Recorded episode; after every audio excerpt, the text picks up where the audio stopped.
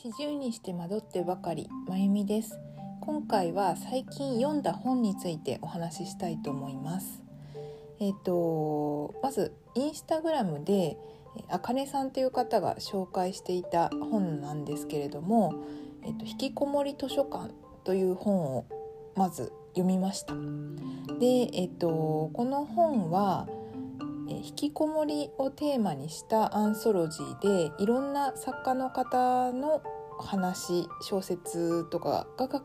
入っている本になるんですけれども、えっと、この本もとても私は雰囲気とかがとても好きでで私有名なあのいわゆる有名だって言われている作家の人の名作とかを全然読んでこなかったのでここの引きこもり図書館に入っている作家の人のあの小説とかあの読んでみたいなっていうのがありました。もっとちょっとあの他の作品も読んでみたいなっていうふうに思ったのがあったんですけれども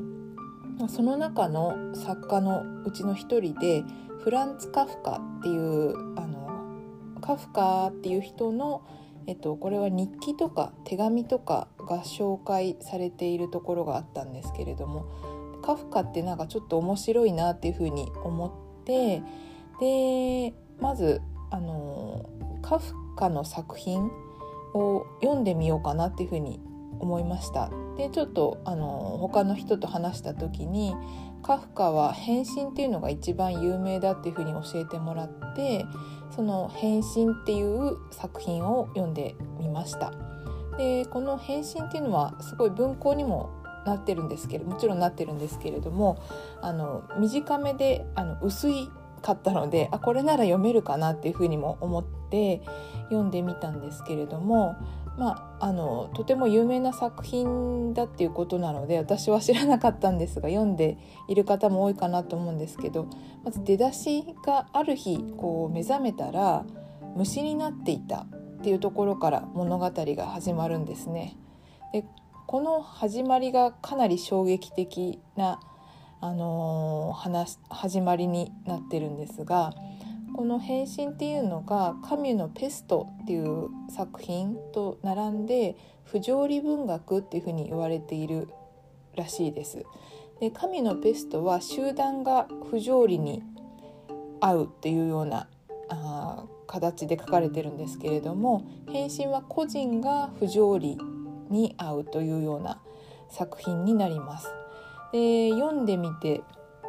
確かにとても不条理な不条理だなっていうふうに思いました。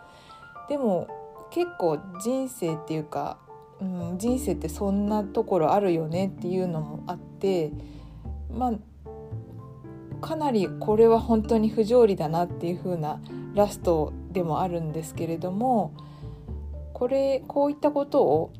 あの考えられる考えてた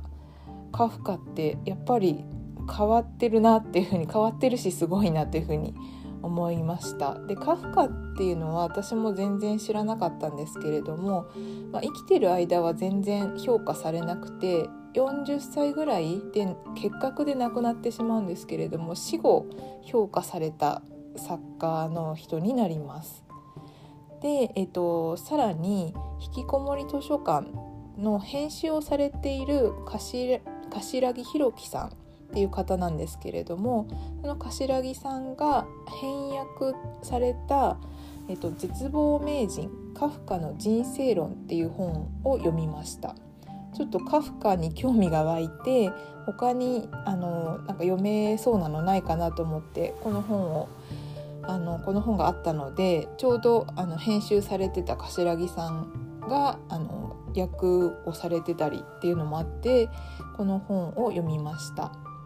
でこれはカフカが残した手紙とか日記があの翻訳されていてでそれについてちょっと柏木さんが説明を付け加えてくれるっていうような形で書かれている本なんですけれどもあのとても読みやすいと思います。で、えーと、感想としてはですねまあ、題名であの絶望名人ってあるからわかるかなと思うんですけれどもとりあえずカフカがもうすごいネガティブなんですね。で本当に私も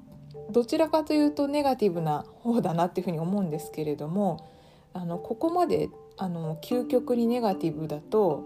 ちょっとネガティブすぎて逆に笑えてくるっていう感じになります。で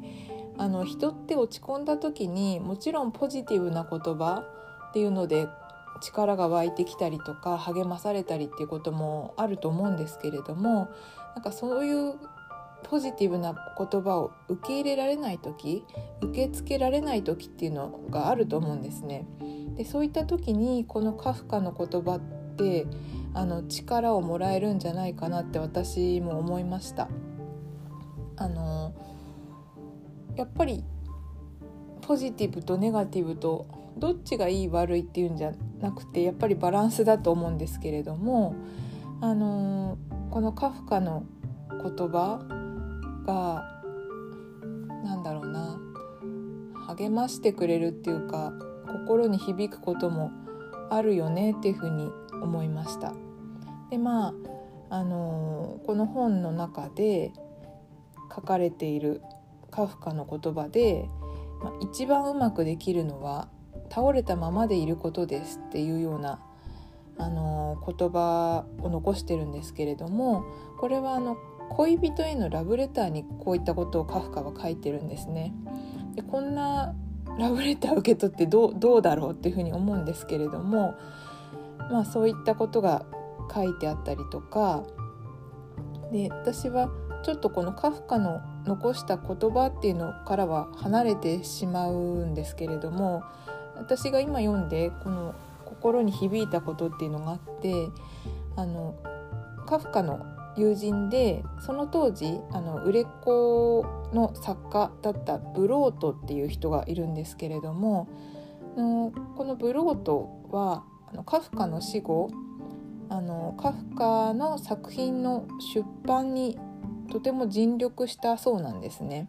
でやっぱり全然カフカは当時名前が知られてなかったし売れてなかったし出版する作品を出版するっていうのはとても大変だったらしいんですけれどもブロートがあの出版することにとても尽力してで出版したからこそ今カフカの作品がこう言ってこうやって私たちが今も読み読むことができるっていう風な状態になってるんですけれどもブロートはその当時はとても売れっ子だったらしいんですが今はブロートの作品っていうのは全然残ってなくてカフカの紹介者としての立場でしかもう残ってないそうなんですね。でこのエピソードを聞いてブロートとカフカのエピソードを聞いて何て言うんでしょうね。どちらの存在にも意味があるなっていうふうに思いました。だからなんだろうな。今たとえ評価されなくても将来的にどうなるかわからないしで今、まあ、例えば評価されている